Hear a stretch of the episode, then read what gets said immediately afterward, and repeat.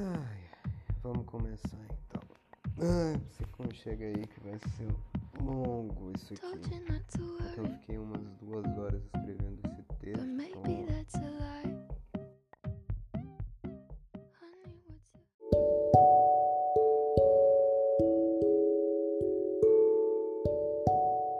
pra começar, a nossa geração é uma geração, acima de tudo, melancólica.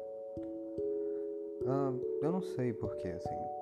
Talvez seja pela destruição iminente do planeta ou pelo fato de terem eleito um genocida para presidente da República do Brasil. Mas a verdade é essa. A nossa geração é triste. Ela parece cada vez mais que está perdendo algo e que tá. A gente meio que chegou no fim da festa. Que alguma coisa vai acabar. E a gente não tem muito o que fazer. Bom, a gente já estava vivendo uma pandemia muito antes do Covid, do Coroninha. De acordo com a OMS, cerca de 5,8% da população brasileira sofre de depressão. Um em cada quatro adolescentes aprecia um doce gostinho dessa doença. Suicídio mata mais de 800 mil pessoas por ano. Só dados, mas eu não precisava nem dar eles para vocês, porque provavelmente vocês na verdade já sabiam disso. De tudo isso, porque olha ao seu redor, olha na internet, olha para as pessoas e você vai perceber cada vez mais que as pessoas estão quebradas. Cada vez mais a gente vai vendo pessoas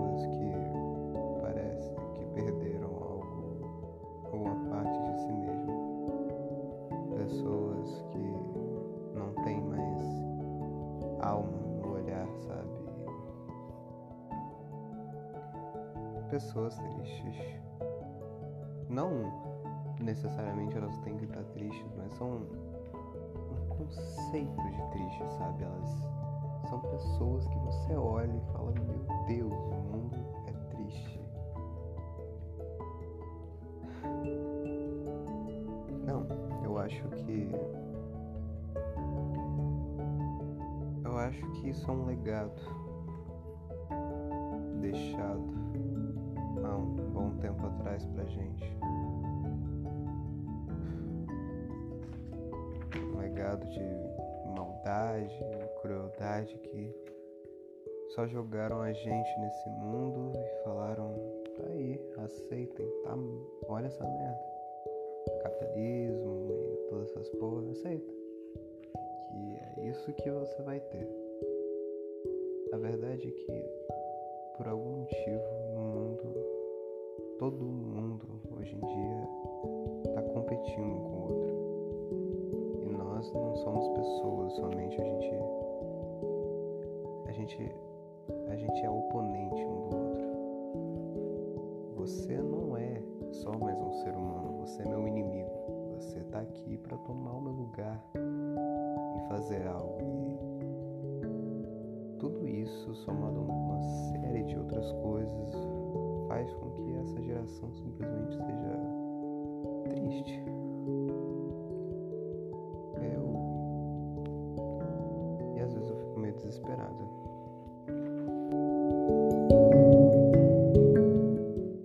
Tá, obviamente a geração Z não monopoliza tristeza, depressão e ansiedade. Todo mundo meio que tá sujeito. Todo mundo tá meio fudido da cabeça hoje em dia. Mas digamos que nós somos meio que a baita grupo de risco. E tem muita gente se fudendo por causa disso.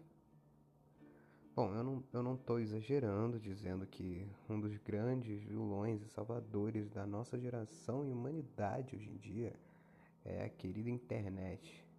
Puta que pariu. Eu não preciso nem dizer o quanto esse troço é causador de tanto tristeza e felicidade no mundo. Eu não sei o que, que acontece, mas esse lugar é o anto de bizarrice. Muito. Tipo, caralho. E você não precisa ir para Dark Web nem nada do tipo para encontrar. Você encontra entrando, no, sei lá, no Twitter. Ah, tá bom, vamos lá. Ao mesmo tempo que a gente tem coisas incríveis como iFood, vídeo gatinho, TikTok de ciência, canal da Rita Von Hunt, o outro lado com certeza não perde nem um pouquinho. Graças à internet e seu anonimato, nós conseguimos ver todos os tipos de podridão e sujeira. Bom, não precisa ir muito longe, né? Como eu já disse, mas esses lugares que eu citei, Twitter, TikTok, Instagram, são os próprios portais do inferno. Ah, tá bom. Homofobia, transfobia, racismo, nazismo toda caralha que tiver, tá lá. Você não precisa é, fazer nada, você só vai entrar lá e tá lá. Eles estão falando, eles, eles realmente estão falando. Em 2021, os malucos nazistas, tá lá. E o que, que a gente pode fazer? A internet é uma terra de ninguém. Ninguém tá lá para governar algo. Não tem regras de verdade lá. E as regras, elas são mal geridas. Então, não, ninguém sabe direito. Você meio que tá sempre desesperado lá. Você tá... Te jogam lá. Porque se a gente, a nossa geração, é quem mais conhece essa porra, então não tem ninguém para ensinar a gente. Não veio um manual de instruções de o que fazer e o que não fazer na internet, então a gente já teve que aprender isso sozinho. Oh, caralho. Bom, além de tudo, tem um monte de desinformação e muita gente falando merda na internet e isso acaba com a vida de uma galera. É. Bom, é aqui que a gente chega na parte em que eu digo por que, que a Billy representa perfeitamente a geração Z.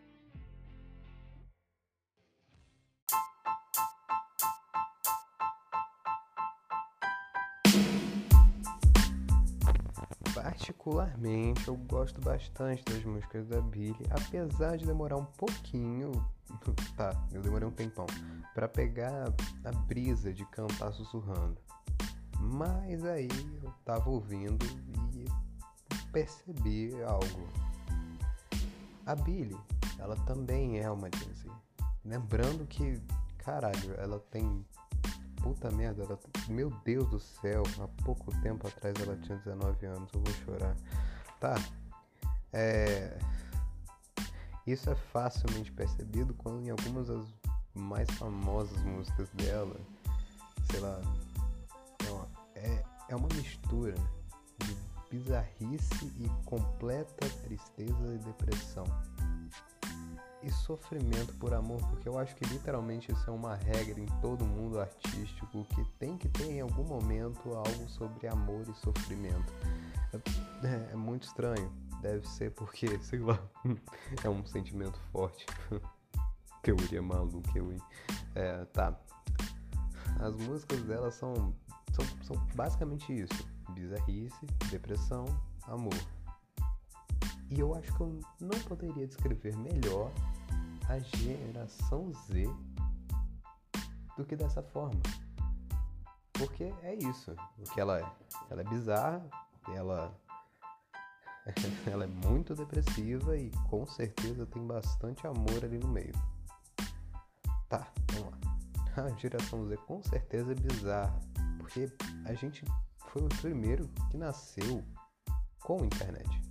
A gente não viu a virada do século como milênio. A gente não nasceu sem internet e depois viu ela se tornando algo. Não, a gente nasceu e ela estava ali. Seja você que nasceu em 1997, 2000 ou 2005 você nasceu e a internet já estava lá. O mundo já era moderno. Já tinha algumas bizarrices que antigamente não tinham. Pois é. a gente nunca conheceu um mundo sem internet. A gente nunca conheceu um mundo sem essas coisas. tá bom, ok. A voz da Billy parece sempre tão cansada, tão desesperançosa. Ela não parece querer gritar, se revoltar realmente o tempo inteiro.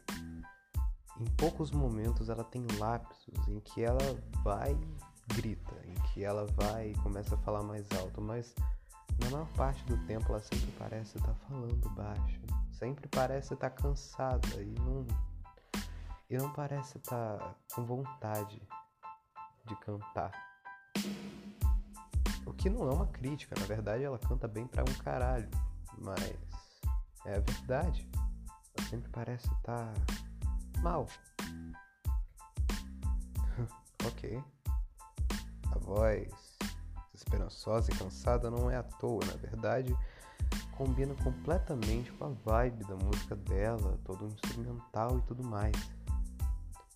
Eu acho que não seria o que é as músicas dela se não tivesse a Billy envolvida, claro. Hum, tá ok.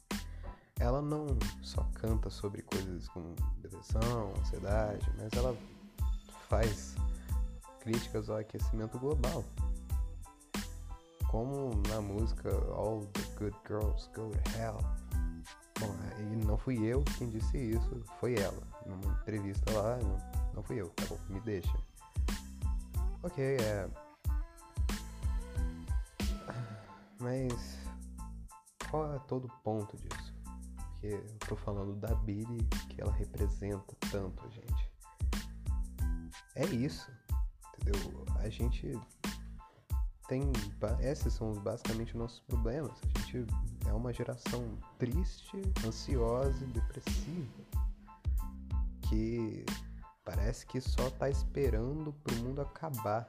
Porque quando a gente chegou, o mundo já tava acabando. A gente. A gente só foi jogado aqui e o mundo tava acabando. Do nada. É. É engraçado, né?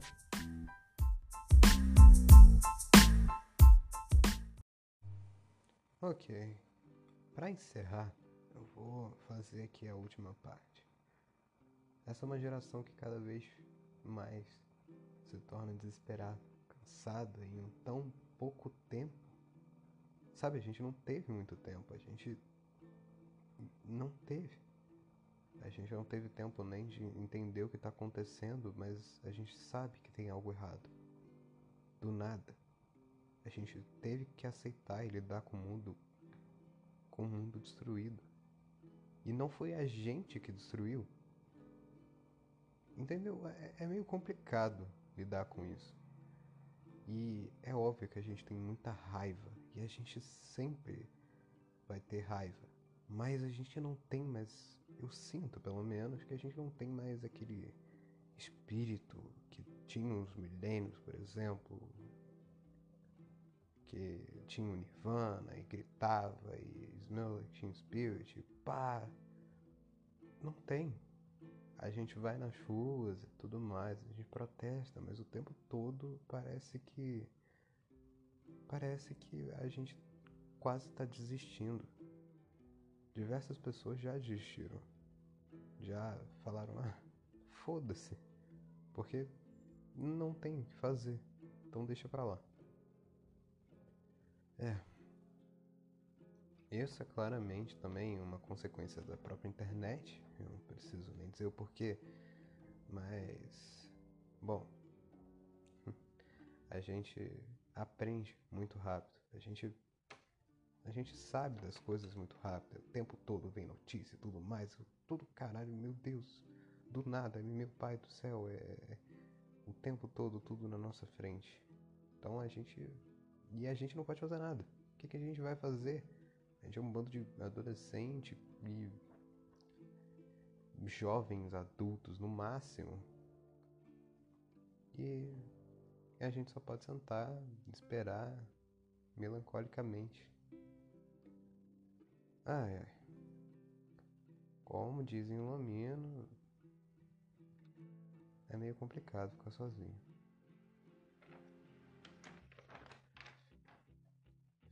ficar sozinha me obriga a, a mim, por exemplo, a pensar que mesmo depois de tanto estudo, tanto avanço da comunidade LGBT, tem pessoas que ainda morrem aos montes por terem nascido.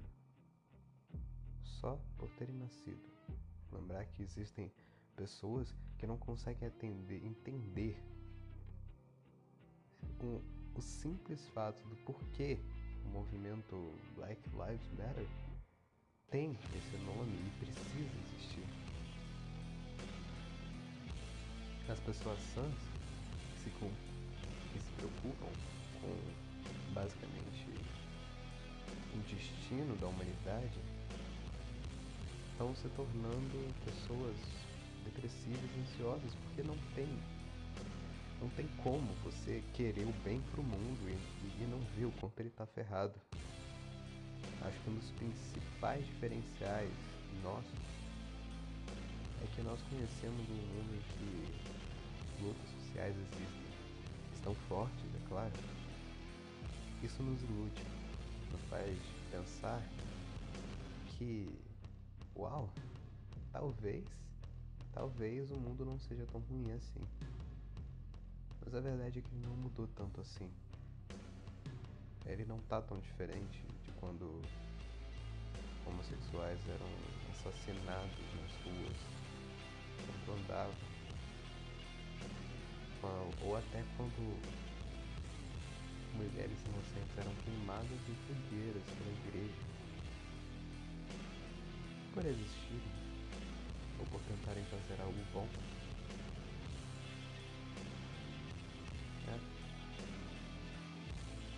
isso não deixa estranhar.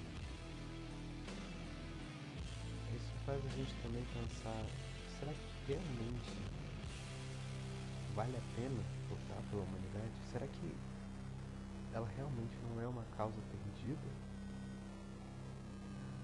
Tira a sua própria conclusão.